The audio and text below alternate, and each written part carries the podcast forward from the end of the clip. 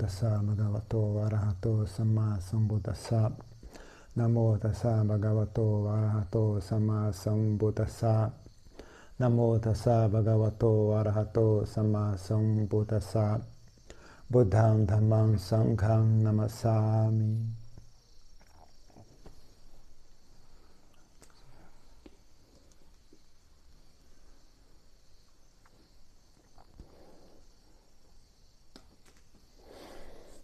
Então, continuando da semana passada, estava falando sobre. Ah, tentando explicar né, como que é o budismo Theravada, principalmente para as pessoas que praticam o budismo Mahayana terem um pouco mais de, de, de referência, né, de como é que funciona. Acende essa luz aqui para mim. Então, ah, Então, semana passada falamos mais ou menos sobre as visões, né? Como é que é que como é que o budismo Theravada enxerga o assunto, né? Os pontos de vista, né? Como é que é assim o ponto de vista do budismo Theravada. Né? Então, hoje eu queria falar um pouco sobre as partes mais práticas, como é que as coisas são feitas, né? Então, a semana passada sobre como é que é o ponto de vista, qual é, o, qual é a visão que o budismo Theravada tem da situação e do assunto do trabalho a ser feito. Né? Então, eu vou tentar falar um pouco sobre é, como as coisas são feitas na prática, né? como é que essa visão é posta em prática. Então, a, né, a primeira coisa que é importante é falar sobre as escrituras do budismo Theravada. Então, as escrituras são o Kanulin Pali, né? que é uma língua antiga Algumas pessoas argumentam que Pali era a língua que o Buda falava, né? mas não é muito certo se, é, se realmente é isso ou não. Né? Pouco provável. Talvez fosse uma língua, não uma língua assim do dia a dia, talvez fosse uma língua contemporânea ao Buda, mas provavelmente é uma língua não assim do, de uso diário, né? mas, mas talvez fosse uma língua uh, usada apenas para uh, registrar ensinamentos. Né? Mas, de qualquer forma, é uma língua antiga, né?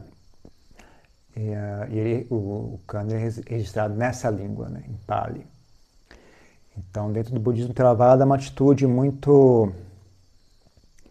Né? A gente entende que, mesmo que esse não seja uh, perfeitamente, né? o, o exatamente, não, não, é, não é o caso que a gente ache que esse ensinamento não tem distorção nenhuma, nada se perdeu durante todos esses milênios, né?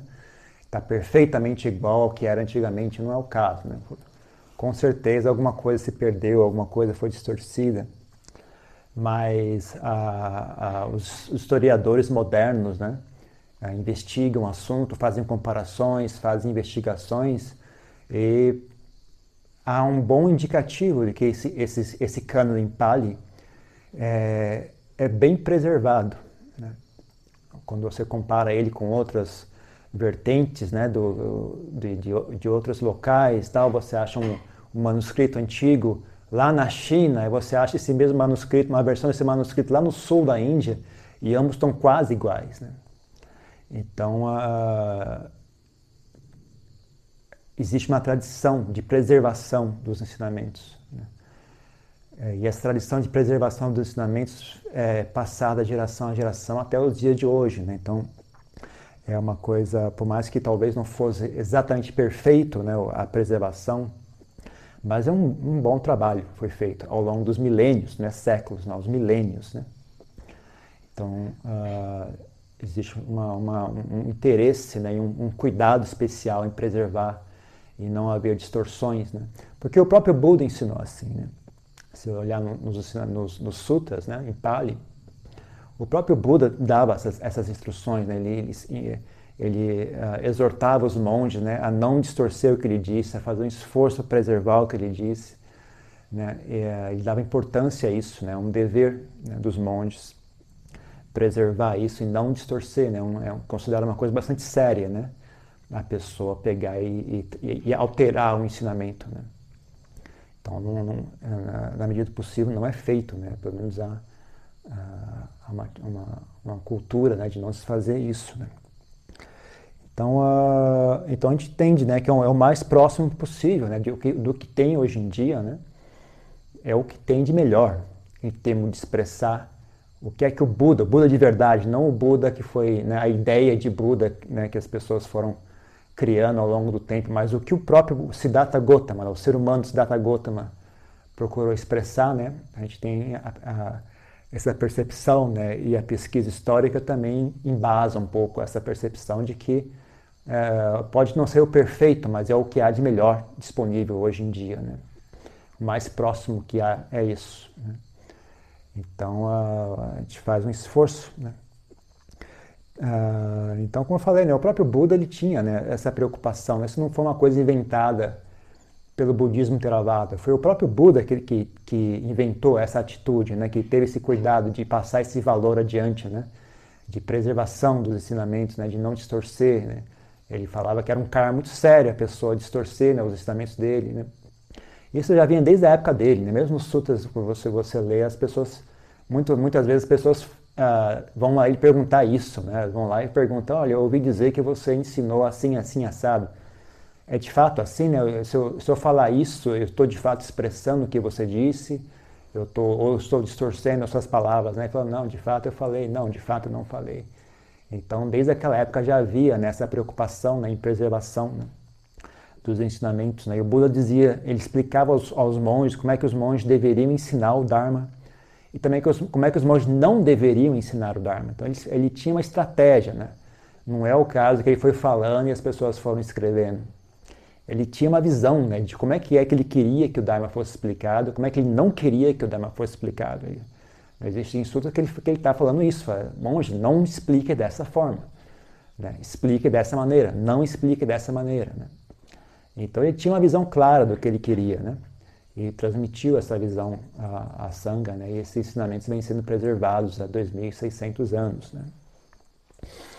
Então, uh, isso virou uma é, é, parte integral da cultura. Né? Antigamente, uh, esses ensinamentos eram transmitidos oralmente. Né? Então, as pessoas acham que isso era, uh, era pior, né? mas na verdade não. Né? Diz os estudiosos que a transmissão oral, né, da maneira que era feita, ela é, ela é ainda mais eficiente né, em preservar os ensinamentos sem adulterações, né? porque é uma coisa que é feita em conjunto, né, uma coisa que é feita em grupo. Quando os ensinamentos são transmitidos através de papel, né, através de escrituras, né, de, de escritos, né? então se a pessoa que está escrevendo fez um erro, né, ela, às vezes ela não percebe aquilo é passar adiante. Né? Mas quando é uma tradição oral, então tem sempre alguém comparando. Né? Então você fala, ah, o sutra é assim. Fala, não, não, não é assim, eu lembro de outra forma. Então, eu, tem, são várias pessoas né, que recitam em uníssono esse, esses, esses, esses, sutras. Né? Então, há uma, uma, uma, verificação automática né, de né, caso alguém esqueça ou, ou, a memória dele falhe, ele lembra de maneira errada um, trecho, né? o restante do grupo tem a lembrança de qual é o ensinamento correto, então vai sempre sendo ah, corrigido né, e preservado da melhor maneira possível. Então, uh, foi transmitido de maneira oral durante muitos séculos, né?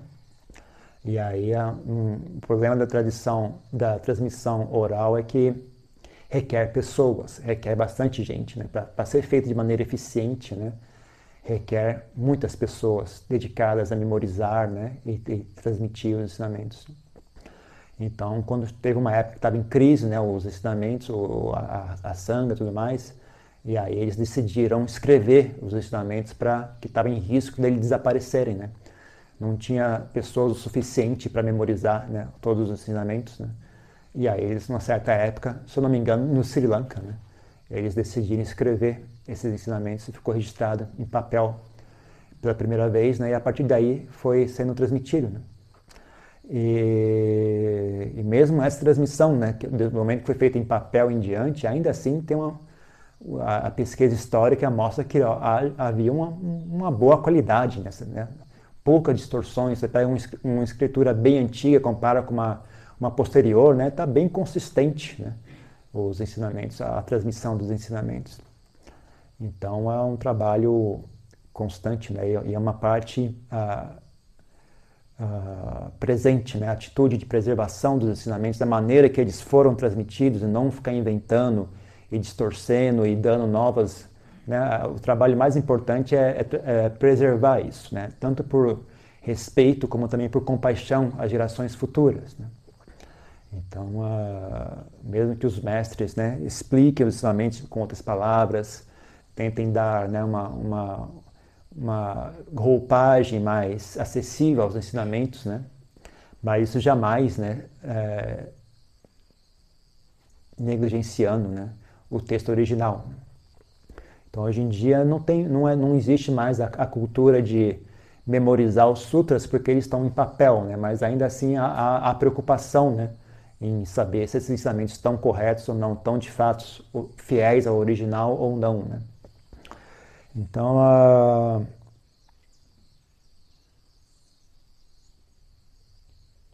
mas ainda assim, é sempre a, ainda a tradição de, de memorizar, mas não o, o, antigamente os monges memorizavam o Sutta Pitaka inteiro, né? ou então um, um Anguttara Nikaya inteiro, ou então o Madhya Nikaya inteiro, alguns memorizavam o Vinaya inteiro. Né?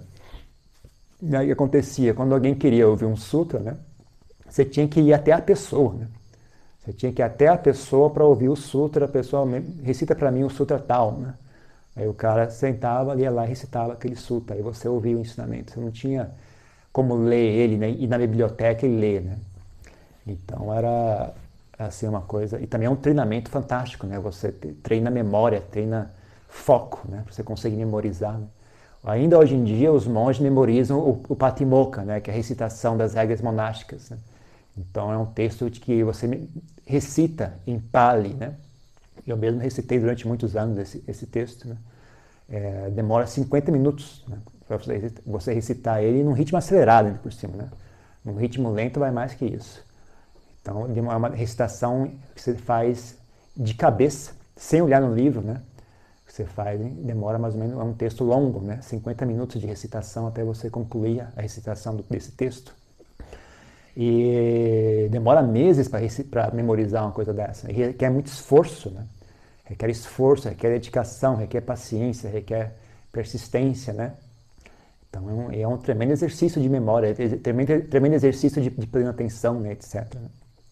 Então ainda existe, né, a tradição de memorizar texto continua presente, só de uma maneira menor, né? Não é memorizar o, o Pitaka inteiro, né? Você memoriza um texto, memoriza um sutra, memoriza o Dhammachakka Pavatana Sutta, memoriza o Patimokkha, memoriza a, a, a, como é Sutta, né? Você, tem alguns textos assim que as pessoas sempre memorizam, né? Memorizam os, os paritas, etc.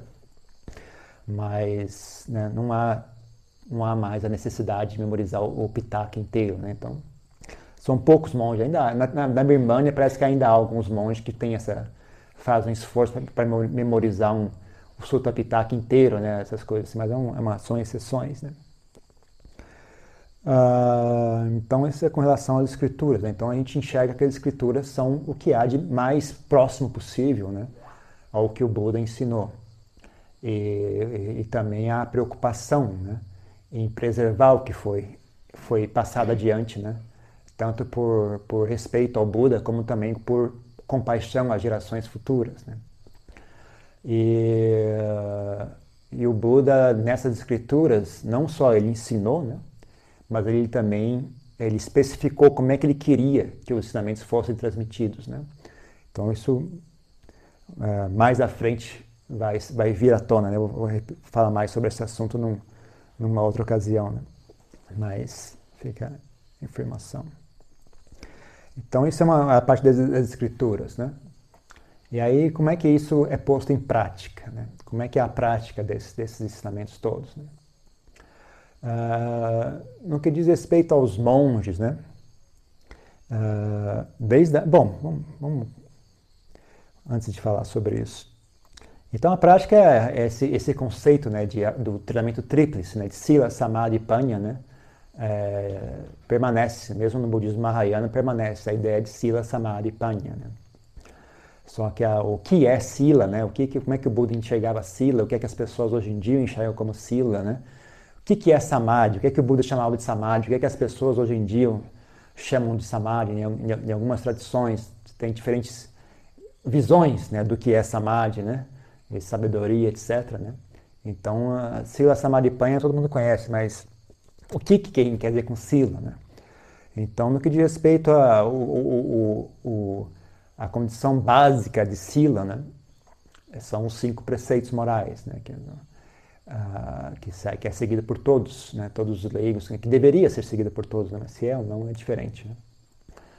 Então, uh, essa é a fundação básica. É, para você, é, é, dito que isso é, é feito para você continuar humano, né? não é para você conseguir ter, ter alguma capacidade especial. Esses cinco preceitos é o mínimo para você ser gente. Né? Então, uh, é, é, algo assim básico, né? para as pessoas preservarem né? o seu status de ser humano né? e não regredirem né? a mais baixo que isso. E aí as, as pessoas que têm né, uh, tempo para isso, uh, é, é, comum, ela, uma vez por semana, ou sempre que possível, elas vão para o mosteiro e passam um dia em reclusão, né, praticando oito preceitos, que aí já inclui também você abrir mão das, das, do entretenimento, né, abrir mão de, dos prazeres sensuais. Né. Então você passa o tempo, o dia em reclusão, né, não, sem, sem entretenimento, sem rádio, sem televisão, sem contato amoroso, sem contato uh, físico com ninguém, né? Então, uh, de preferência dedicado, praticando meditação. Né? Então, tem os cinco preceitos, né? Que são que as pessoas todo mundo conhece, né? E aí tem os oito preceitos, né? Que aí, além dos cinco preceitos, o, o preceito de conduta sexual correta é expandido para a castidade. Né? Então, durante, quando a pessoa está seguindo os oito preceitos, ela abstém completamente de qualquer forma de contato sexual. Né? E aí, além disso, tem também preceitos uh, que proíbem uh, entretenimento, música, perfumes, embelezar o corpo, né? E etc. Né? E também a pessoa só come até o meio-dia, né? do, do, nascer no sol até o meio-dia. Né? Então, são preceitos de renúncia, né? são práticas de renúncia. Então, uh, então, quando a pessoa quer treinar um pouco mais, né? É, em, em, pacificar a mente, né? Então ela toma esses preceitos como, como, como desafio, né? Como treinamento. Né? São treinamentos. Né? São, a palavra dá, né? Significa treinamento, não significa regra, né? Então a gente até fala preceitos, mas preceitos não sei, eu nem sei o que significa preceitos, na verdade, em português, né? Mas as pessoas falam preceitos, falam regras, mas não é regra, né? É, na verdade é treinamento, né? Se capa dá, significa treinamento. Então são oito regras, oito uh, itens de treinamento, né? Você treina em renunciar aos prazeres sensuais, você treina em renunciar à diversão, você treina em, em, em renunciar à, à, refeição após o meio-dia, etc. Então, uh, esses são os preceitos, né? as práticas de sila, né? no que diz respeito aos, às pessoas leigas. Né? E aí algumas pessoas se ordenam monges, noviços. Os noviços seguem dez preceitos, que são os mesmos que os oito preceitos dos, dos leigos, né? mas adicionado ao, a renúncia a, a, a aceitar dinheiro. Né? Então a gente já não aceita, já não, tem, já não, não usa mais dinheiro. Né? E aí tem os preceitos dos monges, que são 227, e aí tem todo, todo tipo de prática, todo tipo de, de regra de conduta, né, que são todas, todas regras de condutas que diz respeito a, a qualidades né, espirituais. Né. Então a pessoa pratica esses preceitos como um treinamento para si mesma. Né. E também como forma de uh, gerar um bom ambiente de prática, tanto entre os próprios monges, como também no relacionamento dos monges com a sociedade ao redor. Né. Então, uh, esses, esses, preceitos foram estabelecidos pelo, pelo próprio Buda. Então, não é uma coisa assim, a gente não enxerga isso como opcional. Né? Na verdade, o Buda mandou, a gente faz. É muito simples. Né? A ideia de que, ah, mas isso, a, a, o tempo mudou, é outra época. Não, não mudou, não. Os princípios são os mesmos. Os princípios da renúncia são os mesmos. Os princípios da frugalidade são os mesmos. frugalidade, antigamente, e a frugalidade hoje são a mesma coisa. Renúncia antes e renúncia hoje é a mesma coisa. Castidade antes castidade hoje são a mesma castidade. Não, você não ah, usar dinheiro hoje, não usar dinheiro antes, é o mesmo não usar dinheiro. Né? Então, a gente, uh, se você uh, toma os preceitos como prática de, de, princípios espirituais, não tem diferença a época do Buda ou a época de hoje. Né? Então, mas as pessoas não enxergam assim, elas, elas enxergam como práticas exteriores, né? Então, ah, não, isso não se aplica mais hoje em dia. Como? Hoje em dia não existe mais ganância, hoje em dia mais, não existe mais luxúria, hoje em dia não existe mais vaidade e arrogância, não. Se ainda existe hoje em dia, então continua se aplicando da mesma forma que antes. Né? Então a, a, gente faz um esforço né, para seguir as regras de maneira fiel, o máximo possível. Uh, então essa é a sila no que diz respeito aos monges. Né? Uh, samadhi, samadhi é entendido como uh, pacificação da mente, né? é concentrar a mente. Tem, é a coisa é duplo, né? tem tanto o aspecto de pacificação como também o aspecto de concentração da mente. Né? Então, uh, existem diferentes níveis de samadhi, mas o nível que realmente é almejado, que é o nível que você realmente começa a trabalhar profundamente, né? começa a ter, realmente uh, botar a mão na massa no que diz respeito a, a purificar a mente das, das, das né? São chamados jhanas. Né? Então, são níveis profundos de concentração. Não é apenas assim, a mente está pacificazinha, eu estou bacana, né? Ah, estou me sentindo pacífico, o que eu faço agora? Não faz nada, continua pacificando a mente. Não chegou nos jhanas ainda. Então, as pessoas, é, às vezes, não têm noção né, do, do quão sério. Quando a gente fala pacificar a mente, eu estou falando sério. Geralmente as pessoas perguntam muito isso para mim. Ah, eu sentei sim, a mente ficou pacífica, né? Aí eu falo, mas o que, que eu faço agora? Ué, mas você está pensando que você faz agora, a mente não está pacífica, ué. Você está ainda preocupado com o que, eu faço agora. Que de diabo de paz é essa? Não está pacífico ainda. A mente está pacífica, jamais você tem a ideia, o que, que eu faço agora?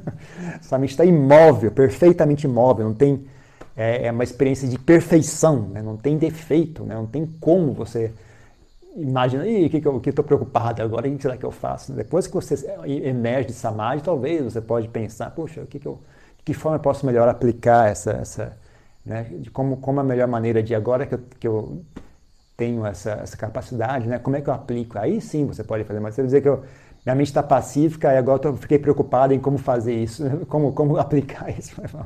Então, você não está entendendo. Quando eu digo paz, eu acho que você não está entendendo o que eu estou querendo dizer. Né? Um pouco mais longe, um pouco mais. O buraco é mais embaixo, né? em outras palavras.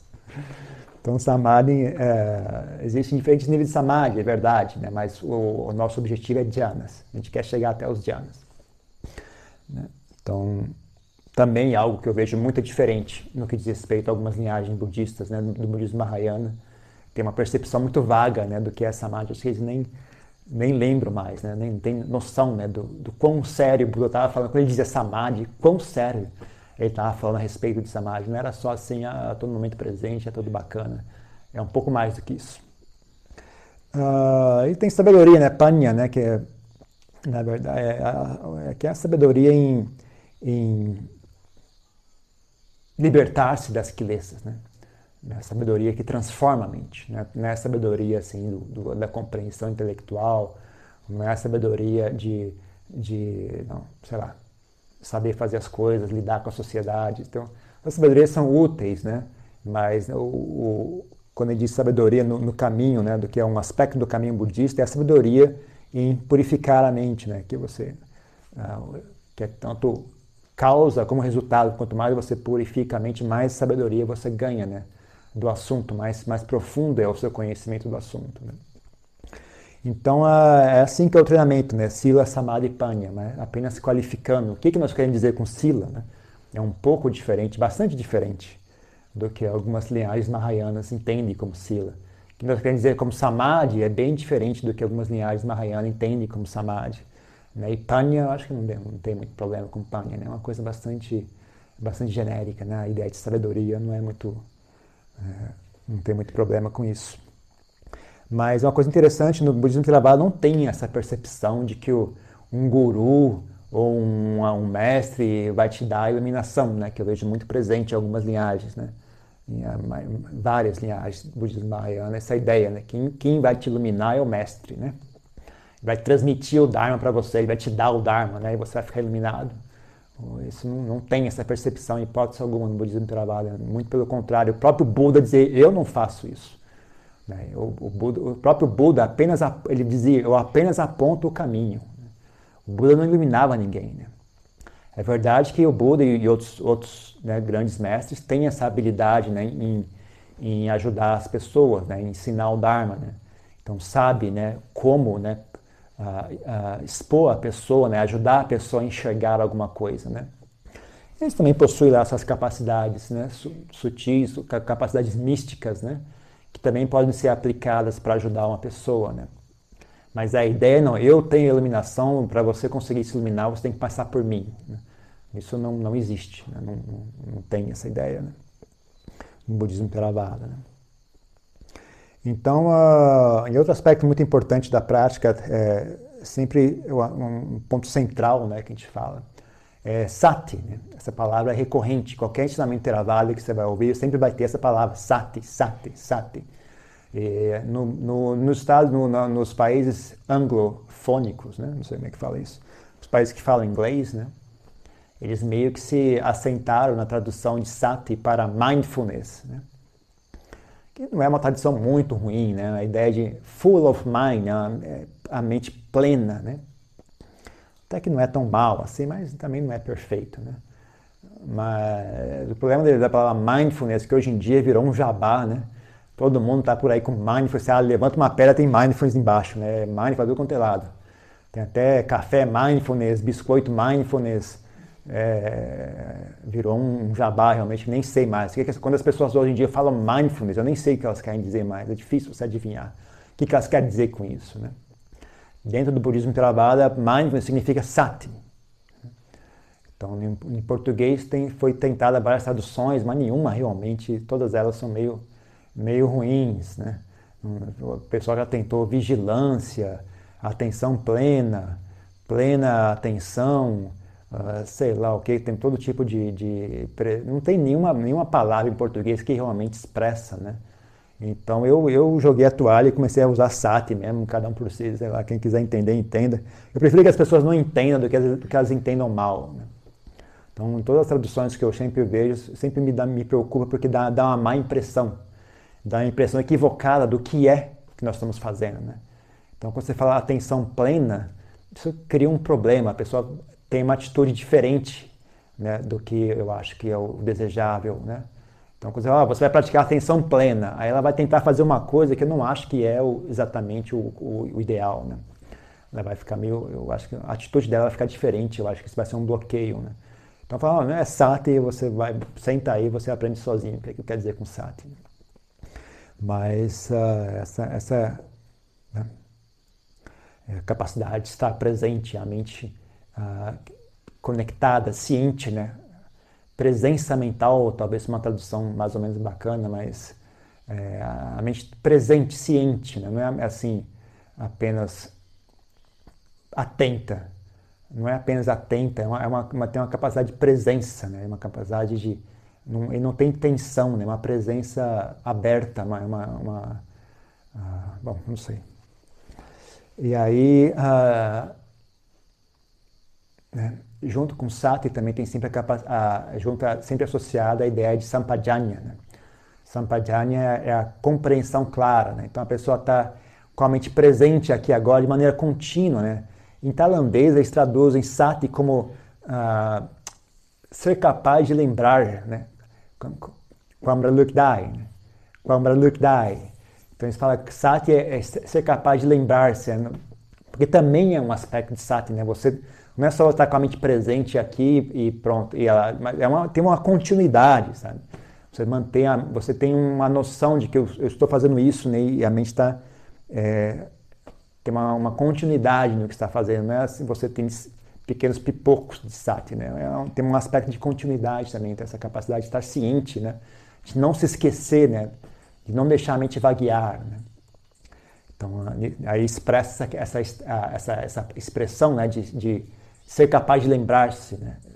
É, tem essa, essa característica, você não, não, não deixa a mente vaguear. Né? Você lembra o que, é que eu estou fazendo e eu não, não vou deixar. Não deixa essa, essa, essa percepção do que eu estou fazendo escapar. Né? A mente fica presente continuamente, ela tem uma continuidade. E aí tem também é sempre associada a ideia de sampajanya, que é compreensão clara. Né? A mente não é estar presente, mas assim apagada ou, ou ou anulada, ou ela está compreendendo claramente, então uma capacidade de ciência, né? paciente do que está acontecendo aqui e agora. Né? ou está ciente daquilo onde, onde ela está focada, por exemplo. Né? Então, se ela está focada na respiração, então ela está presente, está plenamente ciente da respiração. Né? Não é uma coisa, uma coisa bastante vívida. Né? Não é uma, não é uma, uma atenção plena assim que a pessoa fica a, bitolada num ponto né? e perde visão né? do, do, que está sendo feito. Não, não é um transe. Né? Então, a e é a, a principal fonte né, de sabedoria. Né? Sem sati não há sabedoria. Né? Então a gente tenta convencer as pessoas a ter paciência, a desenvolva sati.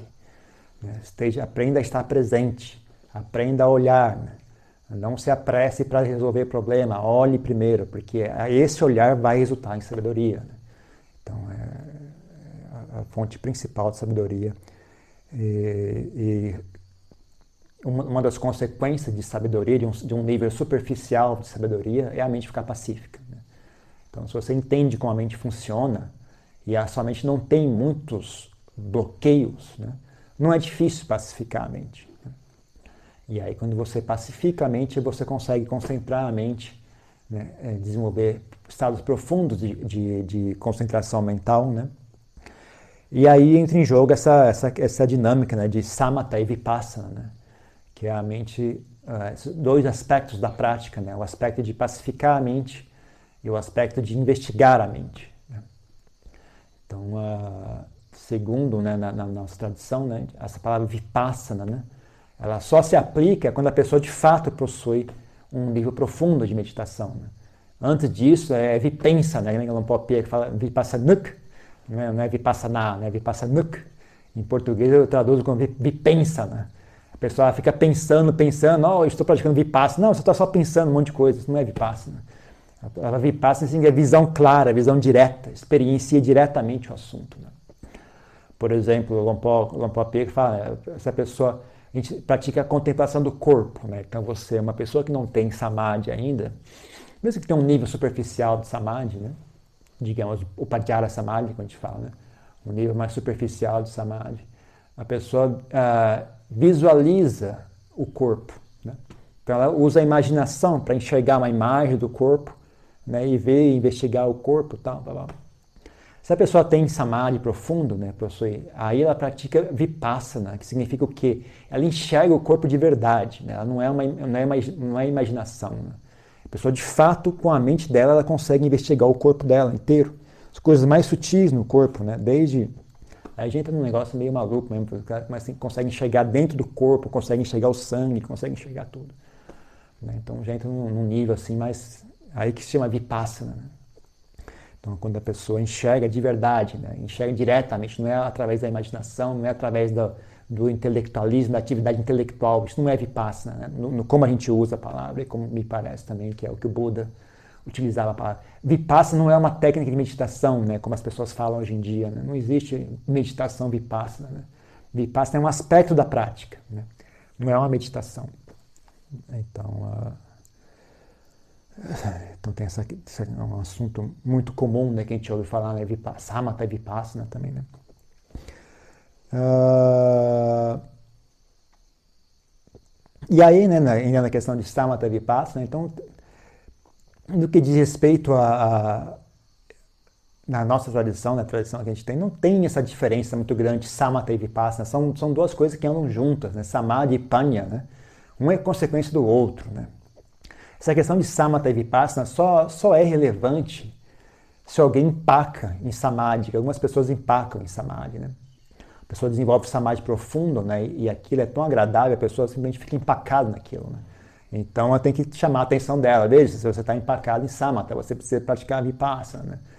É, mas a prática, quando eu digo praticar vipassana, não é uma prática de vipassana. Eu digo você, quando eu digo praticar vipassana, eu digo você precisa usar essa mente para desenvolver, né? Uh, você precisa expressar essa característica de vipassana, né? que é a característica da, da investigação. Então você precisa botar essa característica em, atua, em, em funcionamento, né? você não pode só ficar no, no aspecto de samatha. Então, uh, mas no nível assim, né, são sempre juntos, né? Não tem separação clara como, de samatha e vipassana. Eu estou praticando samatha, estou praticando vipassana. Quando ele fala em objeto de meditação, também, né? Tem as pessoas, ah, esse objeto é de, é de vipassana, esse objeto é de samatha. Não, existe isso. Né? A respiração não tanto serve para vipassana como samatha.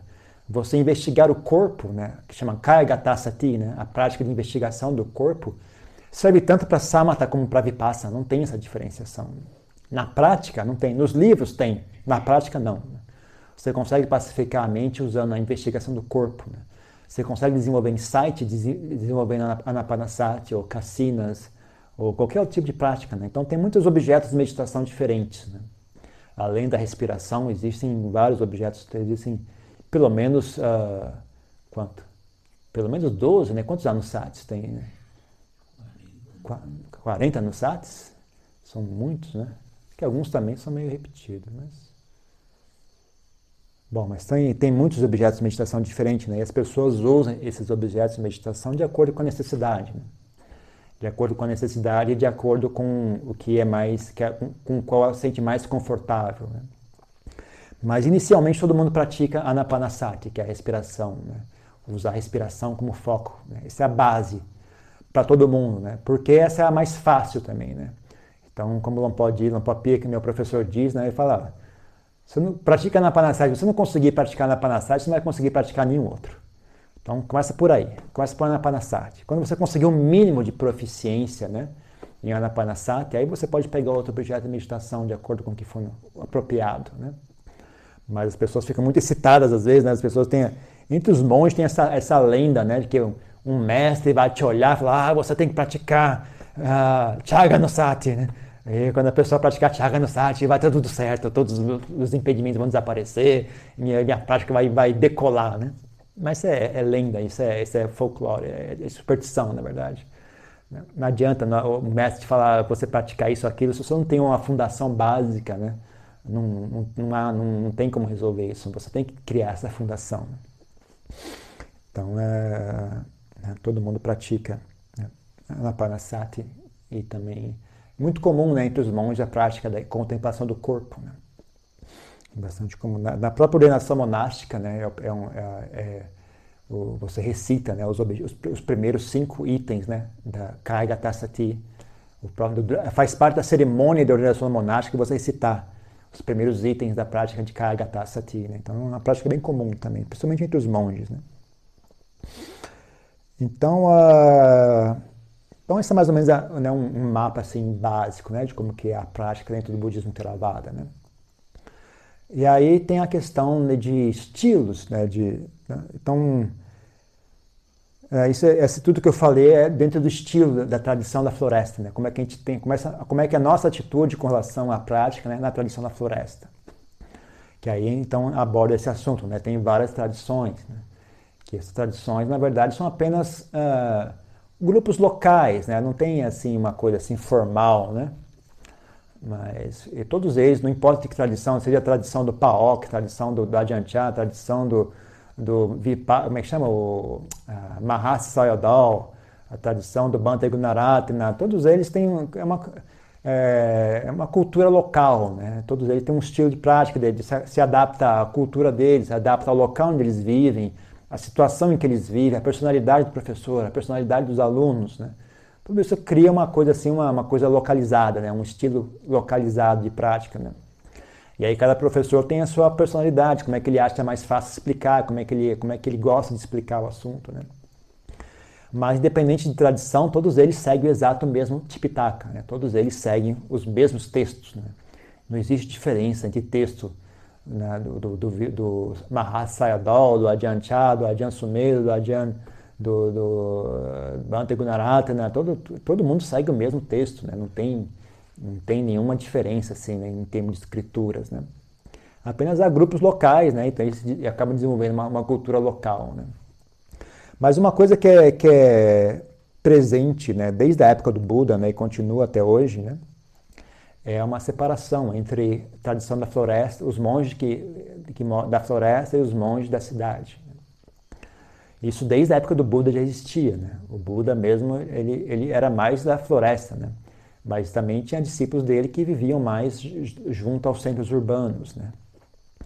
Então, mas ele sempre elogiou os, os monges da floresta e dá prioridade aos monges da floresta. Né? Então, coisas que ele, às vezes, quando ele entrava em retiro, né, ele dizia: ó, Eu não quero que ninguém venha me incomodar, a não ser que seja o monge da floresta. Se for um monge da floresta, pode, pode, pode me incomodar, pode me fazer perguntas. Né? Quando eu estou em retiro, eu só dou exceção a monge da floresta. Ele dava sempre prioridade, sempre elogiava muito os monges da floresta. Uma coisa curiosa também, um pouco um, um certo contradição com relação ao budismo Mahayana, né? tem essas, essas, essas anedotas né, do budismo Mahayana, do, da pessoa que, uh, sei lá, eu não lembro como é que é o contexto da história, mas o cara está andando em direção, uh, a, um monge está andando em direção à floresta ou está andando em direção à cidade, né? Aí ele fala, ah, o que você está fazendo na cidade? Não, eu, vou na cidade para ajudar as pessoas, né? Por compaixão eu vou até a cidade, eu vou eu não vou ficar isolado na floresta, né? Como eu sou uma pessoa muito compassiva, então eu vou morar na cidade junto com as demais pessoas. Né? Curioso, porque o Buda falava exatamente o oposto. Né? Quando perguntava, o Buda vivia na floresta. Ele, ele sempre vivia na floresta. Né? Raramente ele ele ia, por vezes ele ia à cidade e tal, mas aí ele voltava para a floresta. E aí perguntavam para ele, né? Por, uh, por, que você vive na floresta? Né? Por que razão você vive? Ele falou, bom, eu vivo na floresta porque é agradável para mim e por compaixão às gerações futuras. Na verdade, Buda ele, ele, não vivia na cidade por compaixão às gerações futuras, né? porque para mostrar às pessoas é assim que se faz, esse é o local de prática ideal. Né? Então, uh, bom, mais uma diferença entre budismo Theravada e budismo Mahayana. Então, uh, então sempre existiu essa, essa diferença entre monges da cidade e monges da floresta. Né? Mas antigamente os monges da cidade tinham uma, não eram coisas assim a ser negligenciadas, mesmo que o Buda elogiasse mais os monges da floresta, né? Ainda assim, os monges da cidade eram pessoas bastante interessantes, né? Por exemplo, eles, eles tinham ênfase maior, e como ainda hoje tem, né, ênfase maior em, memori em estudo de textos. Né? E os monges da floresta são mais caracterizados pela prática da, da austeridade, a prática da simplicidade, são mais dedicados à reclusão, à meditação, etc os monges da cidade são mais dedicados ao estudo das escrituras. Né? Mas antigamente, como eu falei, uma pessoa estudar escritura antigamente significa que a pessoa memorizou a escritura. Memorizou texto, assim, a pessoa de memória, ela consegue recitar, sabe, uma quantidade absurda de textos. Então não é uma prática à toa, não. Né? A pessoa tem muita disciplina, muita foco mental, né? uma capacidade mental muito grande mesmo. Uma pessoa que consegue memorizar o Anguttara Nikaya inteiro, né? Se a pessoa memorizar metade já é uma coisa, um, um, um, feito assim absurdo, né? Então era uma prática de qualidade, né? Tinha uma certa qualidade. Hoje em dia é tudo, tudo escrito em textos, né? Então já não é uma coisa tão fantástica como era antigamente. Né? Eles apenas estudam o texto, né? que nem uma pessoa qualquer estuda, que nem uma pessoa na faculdade estuda. Né? Não tem assim nada realmente que chame atenção. Né? Uau, que fantástico isso. Né? E, e, aí também uma característica muito comum hoje em dia, eles não seguem mais a disciplina monástica, né? Eles tendem a ser um, tem uma regra mínima assim que eles seguem, né? Mas é uma coisa bem relapsa, né? Por exemplo, a questão de não, não possuir dinheiro já não é mais observada. A maioria dos monges que vivem em templos na cidade ganham dinheiro, acumulam dinheiro, fazem compras, né? E, e vivem de uma maneira bastante até confortável, até, né? dependendo de onde você for, né? Então, uh, né, você vai em países budistas, às vezes você encontra coisas meio esquisitas. Né? Então, não é umas coisas assim tão bacanas às vezes, né? Mas nem sempre. Né?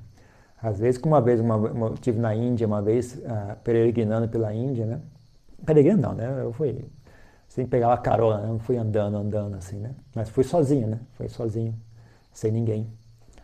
Mas uh, aí, às vezes eu ficava nos, nos templos, né? Lá, a maioria dos templos que tem lá são templos uh, administrados por monges da cidade, né? monges que a gente fala, Watban, né? a gente fala, uh, em, contra, em, em, contraposição ao Watpa, né? que seriam os monges de floresta. E, mas eles me receberam, às vezes, às vezes não tinha um pouco de tensão, né? eles viam que eu era monge da floresta, tem sempre, ah, esse monge ele, ele vai me criticar porque eu, né, eu não sigo as regras monásticas, tem sempre uma tensão entre ambos, né? Mas ainda assim eu me hospedei várias vezes né, em tempos desse, desse pessoal. Né? E em geral o que eu observei é que eles não são bons monges, mas são boas pessoas. Né? Então são bem melhores do que os leigos, em termos de ser uma pessoa né, bondosa, disciplinada tal. Ainda está melhor do que a maioria das pessoas. Né? você comparar com um, monge que segue a regra monástica, você fala, bom, esse cara não é um bom monge, né? Porque ele não segue essas regras de conduta, né? Não é assim que o Buda especificou que os monges devem se comportar, né? Mas também você chegar ao ponto de dizer isso é uma má pessoa, né, já é um pouco de exagero também, né? Mesmo que ele não seja um bom monge, mas ainda assim é uma boa pessoa, às vezes uma pessoa excelente, né? Muitos deles eu fiquei bastante impressionado. Ótimas pessoas, bastante bem, bem bacana, né? pessoas muito, muito bacanas, muito boas pessoas. E sinceros, sabe? Sincero dentro do, dentro do contexto deles, né? eles não são desonestos, né? Eles são, bom, a minha, a minha tradição é essa, né? A gente vive assim, a tradição que eu vivo é essa, né? Então, não é assim que eles decidiram agir daquela maneira, foi passado para eles é aquilo, né? Então eles vivem daquela forma.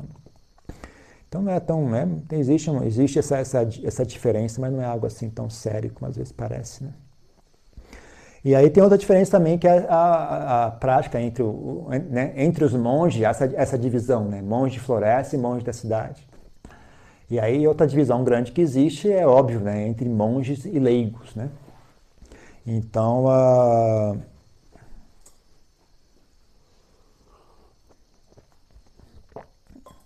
às vezes eu vejo muita gente falando que o budismo Theravada, a, a, a prática, a, a, ênfase é na prática dos monges. Os, os leigos não, não, não, praticam, eles só fazem oferendas para conseguir mérito para uma vida futura. Né? Eles não têm. Isso nunca foi verdade. Isso é uma tremenda distorção que nunca foi verdade. Muitas pessoas que falam isso são as pessoas que não praticam o budismo Theravada. É, já vi muita gente falando isso, mas sempre que eu vejo, é sempre pessoal que não pratica o budismo Theravada que fala um absurdo desse. Né? Isso é abobrinha, não existe, não é assim que funciona. Existe gente, né? Você vai numa sociedade budista, existe a maioria, um grande número de pessoas, né? Que não querem praticar meditação, não querem desenvolver Dharma, elas querem cerimônias, né? que é o mesmo que você vê no cristianismo, que é o mesmo que você vê em qualquer religião. A grande massa de pessoas não tem interesse em purificar propriamente. É, elas querem cerimônias, elas querem a, a, a visão delas de, de, do que é a prática espiritual é algo muito infantil né, e grosseiro. Né? Então elas não têm essa sutileza de percepção, elas não têm interesse ou espaço mental. Né? Mas ela, ainda assim elas têm interesse né, em fazer alguma coisa. Né? Então ela, a, que, que, que acontece é, você vai num país budista, a maioria das pessoas, né? apenas querem fazer oferendas, né? E elas têm crença em karma, que foi algo que o Buda de fato ensinou. Então não é à toa que elas têm crença em karma. Então elas têm crença em karma, elas têm crença, têm superstições, né? Elas têm necessidade de superstições. As pessoas às vezes querem isso, né? E os próprios monges, às vezes, né? Os monges da cidade, como eu falei, né? Às vezes também têm essas mesmas crenças, né? Que eles estão sendo desonestos. Eles também acreditam naquilo. Então eles fica, criam um sistema. Então existem Uh, ah, para quem quer só fazer cerimônia e fazer mérito e não, e não praticar nada, existe uh, bastante uh, cerimônia aí para disponível, né? Mas você dizer que é isso, o budismo travado, isso é falso, né? Sempre houve pessoas dedicadas a praticar a meditação, leigos e, e monásticos, né? E sempre houve pessoas que não tinham interesse em praticar meditação e queriam apenas cerimônias e, e, e realizar mérito, né? Que, gente, que as pessoas falam. E a maioria das pessoas sempre teve interesse nisso, né, em praticar apenas cerimônias. As pessoas que têm real interesse em praticar meditação são poucas, mas sempre estiveram presentes. Nunca houve assim, uma ideia que isso. Uh, então é uma, é, uma, é, uma, é uma coisa totalmente uh, distorcida dizer isso. Né? Então, mas. Uh, aí você bom, mas não existe uma ênfase nos monges? É óbvio que existe uma ênfase nos monges, porque Pô, o cara dedicou, sacrificou tudo para se dedicar a essa prática. Né? Como é que você vai achar que sabe, é a mesma coisa? É que nem você falar, olha, eu vou, eu vou, eu vou virar um alpinista, né? Eu vou praticar no fim de semana durante umas duas horas. E aí o cara, ok. E, uh, e você quiser fazer, olha, eu vou, eu vou parar tudo, vou largar meu emprego, vou largar minha namorada, eu vou levantar às três da manhã e vou começar a estudar e praticar e vou ficar, vou varar à noite. É, eu vou fazer isso todo dia. Todo dia, sem sábado e domingo, não tem sábado e domingo. Todo dia eu vou fazer isso. Aí eu falava, ok, então vamos escolher aqui. Quem que vai mandar para a Olimpíada vai ser o primeiro ou o segundo? Quem que você acha que vai, vai virar um expert no assunto? Né? O primeiro ou o segundo? Né? É óbvio que é o segundo. Né? Então, é, sim, há, há uma ênfase no, nos monges, mas também não é à toa que há uma ênfase nos monges. Né? E, uh, e, o próprio Buda criou a ordem monástica. A ordem monástica não foi os monges, alguém que falou, oh, já sei, tem uma ideia aqui, vamos juntar nós aqui, ó, te raspa a cabeça, se tivesse uma roupa esquisita, tá entendendo? E aí vai ficar bacana. Não foi isso, né? O próprio Buda criou a ordem monástica. O próprio Buda era um monge. Né? E não é o caso que o Buda alcançou a iluminação e falou, putz, que, que negócio de monge tem nada a ver, eu hein, vou voltar para a vida. Não. Depois que ele virou, alcançou a iluminação, ele continuou monge. E não só continuou monge, como criou a ordem monástica, e, deu, né, e especificou a regra monástica, ele criou a ordem que ele queria. Ele, ele, ele esculpiu a ordem monástica da maneira que ele queria que fosse. Né? Então, uh, sim, é óbvio que há uma ênfase à ordem monástica, porque não é à toa. Né? É, são os praticantes mais dedicados, são os praticantes que estão botando mais horas, né? mais esforço, que estão fazendo mais sacrifícios. Né? que vive um estilo de vida que, que, que abre possibilidades que os leigos não têm. Né? Então, claro que há uma, uma, uma prioridade né, e uma ênfase na ordem monástica, não é à toa que é isso. Né? Mas a ideia de que os leigos não praticam, que os leigos não, não, não alcançam, não se desenvolvem, não alcançam a iluminação, isso é falso. Né? Mas se você tiver que adivinhar, bom, quem que você acha que vai alcançar a iluminação? Um monge ou um leigo, vamos, bom, provavelmente, se tiver que, se alguém vai alcançar a iluminação, eu vou botar minha grana no monge, né? Porque é o cara que está dedicado a isso, né? Ele, que, então, é questão de prática, né? Não é questão de, de, de né? os leigos estão proibidos de praticar, os leigos não são bons o suficiente, né? É uma questão de questão de, de prática, né? Como é, quem está se esforçando, quem está se renunciando, quem está botando a mão na massa, né? e quem que está apenas né, comendo pelas beiradas. Né? Isso, é, isso é fácil de você adivinhar. Né? Então, mais uma divisão, só para antes de. Acho que estou falando meio há muito tempo já aqui, mas tem mais uma, uma, uma, divisão também que é uma coisa mais recente, né? Que é o budismo na Ásia e o budismo no Ocidente. Né? Então, a, como agora está tendo essa, né, o budismo sendo trazido ao Ocidente, né, pelos ocidentais, não pelos asiáticos, né, os ocidentais estão lá aprendendo, trazendo de volta, né. Então também há uma, você enxerga uma, uma boa diferença assim entre. Né? Então o que acontece é que o tipo de pessoa que traz o budismo, né, para o Ocidente é um pouco diferente, né, do tipo de pessoa que que pratica o budismo na Ásia, né. Então quem pratica budismo na Ásia são pessoas comuns, são apenas pessoas comuns. O cara, é, o cara é pedreiro, o cara é motorista de táxi, o outro é secretário, o outro é dono de casa, o outro é, é tem engenheiros também, né? A pessoa é doutora, é médica, é engenheiro, é professor de escola, né? Então é uma gama muito grande de pessoas que praticam budismo na Ásia, né? No Ocidente é um grupo bem específico de pessoas, né? Um, pessoal que tem um estudo X, tem uma condição social Y, tem uma personalidade específica, né? Então, a, o budismo que ele traz, né, que eles trazem, é um budismo específico a eles, né, aquilo que eles acham interessante nos ensinamentos do Buda, né, que tem isso possui seus méritos, né, também possui seus defeitos, né. Então, a, existe assim uma diferença grande, né, o que você encontra na Ásia e o que você encontra no Ocidente. Isso funciona tanto para o bem como para o mal, né. Tem muitas coisas excelentes, né, que você encontra no Ocidente que às vezes fica perdido no meio daquela bagunça toda. Né? Na Ásia é tanta coisa que você nem enxerga mais aquilo. Né? E tem muitas coisas ruins que acontecem na Ásia né, que não vêm ao Ocidente, porque quem é que vai pegar uma coisa ruim de propósito? Né? Então eu falo, isso eu não quero, isso. isso então, muitas superstições, muitas atitudes assim, não muito boas né, com relação ao budismo e tal. Porque, por exemplo, aqui no Ocidente, quando uma pessoa quer ganhar dinheiro com religião, ela abre uma igreja. Na Ásia, eles abrem um templo budista. Né? Então tem muita coisa errada também, tem muita coisa que você vê que não é bacana né? no budismo. Então as pessoas, óbvio que quem, quem que vai querer ir até a Ásia para buscar isso? Já tem tanto aqui, né? Se quiser fazer esse tipo de coisa, tá, tá, tá aqui, ó, tudo contelado, é só qualquer esquina tem igreja, aí você não precisa fazer nada, não precisa até a Ásia para fazer isso, né? Então, uh, mas isso também tem, tem, tem, tem esse lado ruim, né? Algumas coisas que as pessoas né, não, não enxergam o propósito e acaba ficando negligenciar, mas aquelas coisas são importantes também, né? Então também tem essa questão né, de budismo asiático e budismo ocidental. Bem marcante no budismo Theravada, atualmente. Né? bem marcante. Né? Então, é mais ou menos isso com relação à prática, né? mais ou menos um mapa geral assim de como que é a prática, né? E também qual é a situação assim prática do budismo, como é que está o budismo hoje, né? O budismo Theravada tal.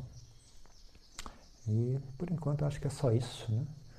Eu acho que talvez na próxima ocasião talvez eu fale mais mais assim questões pontuais, né, entre como, quais são os conflitos entre budismo Theravada e budismo Mahayana mais especificamente, né? E de ambos, como é que eu né, tentar tentar enxergar melhor esse assunto, né? E talvez a tentar uh, uma, enxergar uma forma mais saudável de convívio entre ambos, né? Então acho que por hoje é só isso que eu tenho para falar.